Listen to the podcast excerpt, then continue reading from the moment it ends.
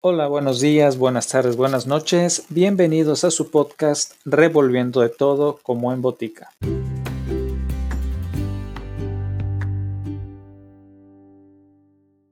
Continuamos con otra historia del libro Un romance de Guillermo Arrambides. Que lo disfruten. Un viaje al vizcaíno. Los alitrales. En uno de mis viajes por el territorio de Baja California, en un lugar ligeramente al sureste de la laguna de San Ignacio, me tocó sufrir una aventura de esas que dejan sabor para toda la vida y que a continuación narro. Durante todo el día Ramón y yo habíamos avanzado bastante rumbo al norte. No nos habíamos detenido más que por breves momentos para tomar un poco de alimento, mismos que tomamos en los estribos de nuestro viejo comando, magnífico vehículo que nos servía para nuestros viajes por lo más duro del desierto de Vizcaíno. Estábamos próximos a llegar a un extremo salitral que en muchas ocasiones habíamos cruzado con éxito. Aparentemente, como en las veces anteriores, el camino estaba bueno. Por la superficie el piso se veía macizo, por lo que le hicimos confianza. Habíamos avanzado como un kilómetro cuando repentinamente el terreno principió a sentirse falso y cuando menos lo pensamos debido a la velocidad, nuestro comando se hundió de un golpe en la mojada arena. Creímos que con la doble tracción podría salir, pero lo que sucedió fue que al patinar las ruedas fueron escarbando en la arena, hundiéndose cada vez más el carro. Pensamos en el malacate que traía adaptado en la parte delantera, pero nos encontramos en una llanura extensa y no había en dónde amarrarlo. Al intentarlo con un muerto, una llanta enterrada en la arena, la fuerte tracción la sacó como si hubiera estado sepultada en la mantequilla.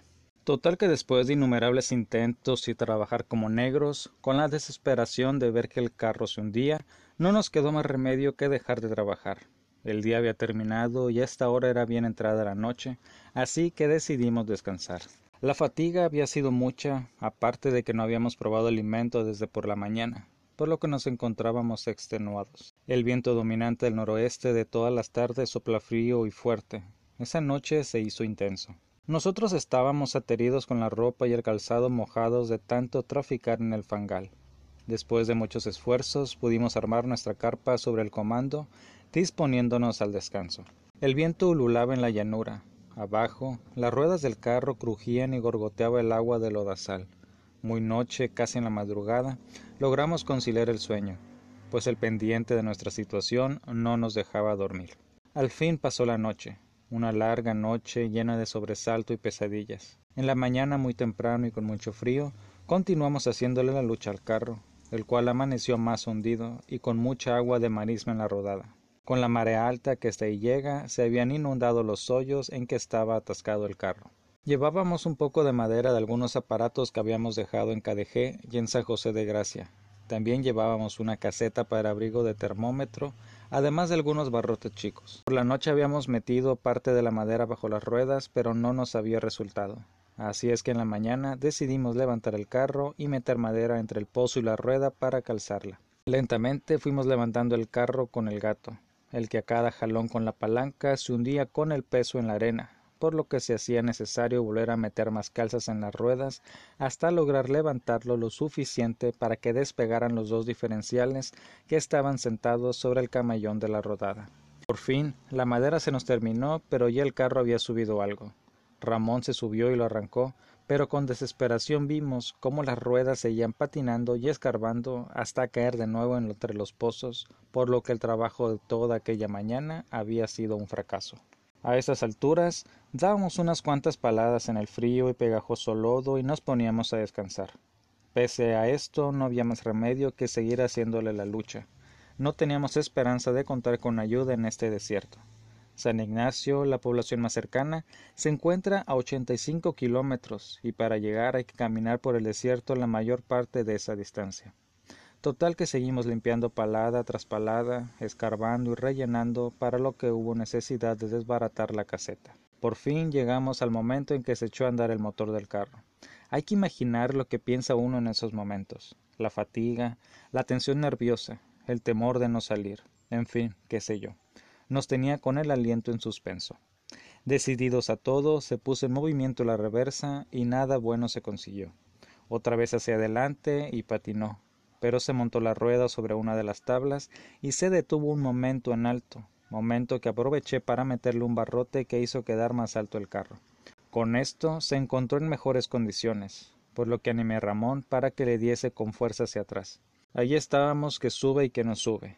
Ya parecía caer nuevamente en el hoyo, cuando lentamente y patinando se fue montando sobre la madera y cogiendo terreno macizo hasta que de un fuerte jalón nos encontramos fuera.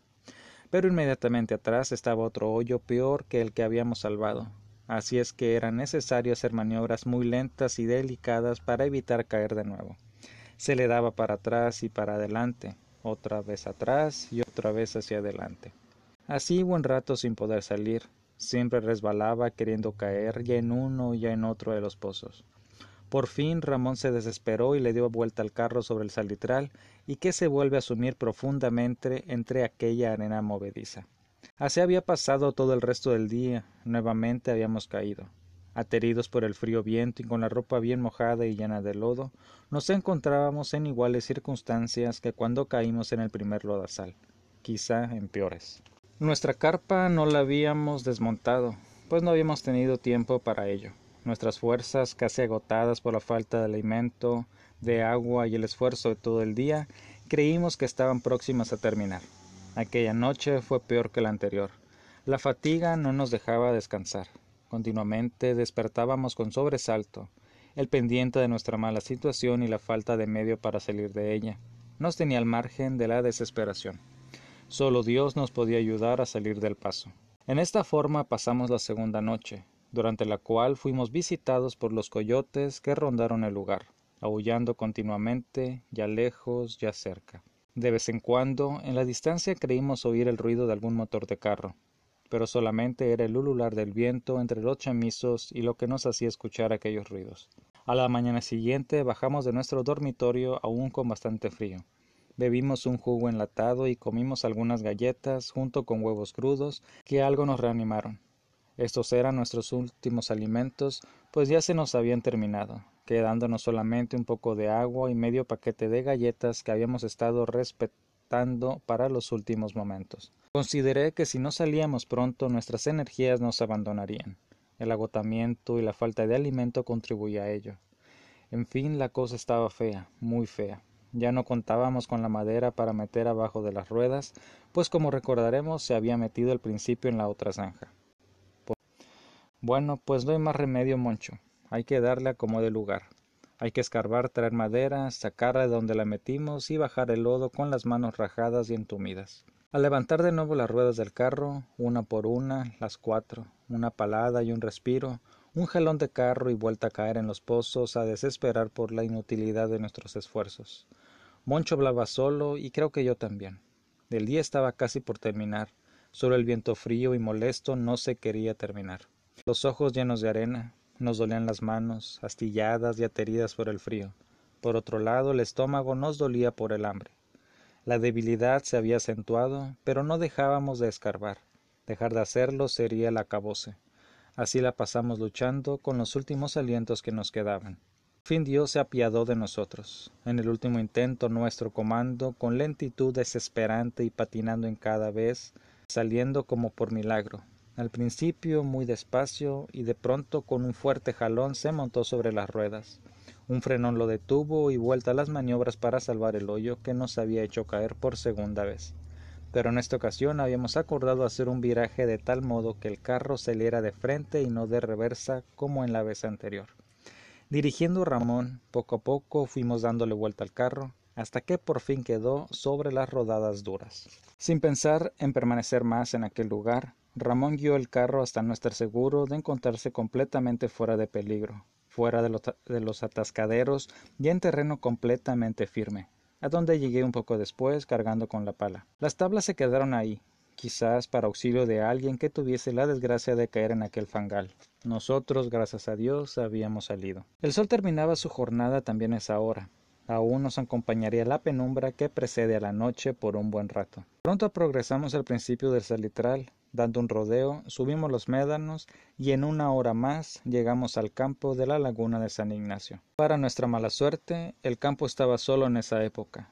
Los pescadores posiblemente estuvieron en Punta Briojos.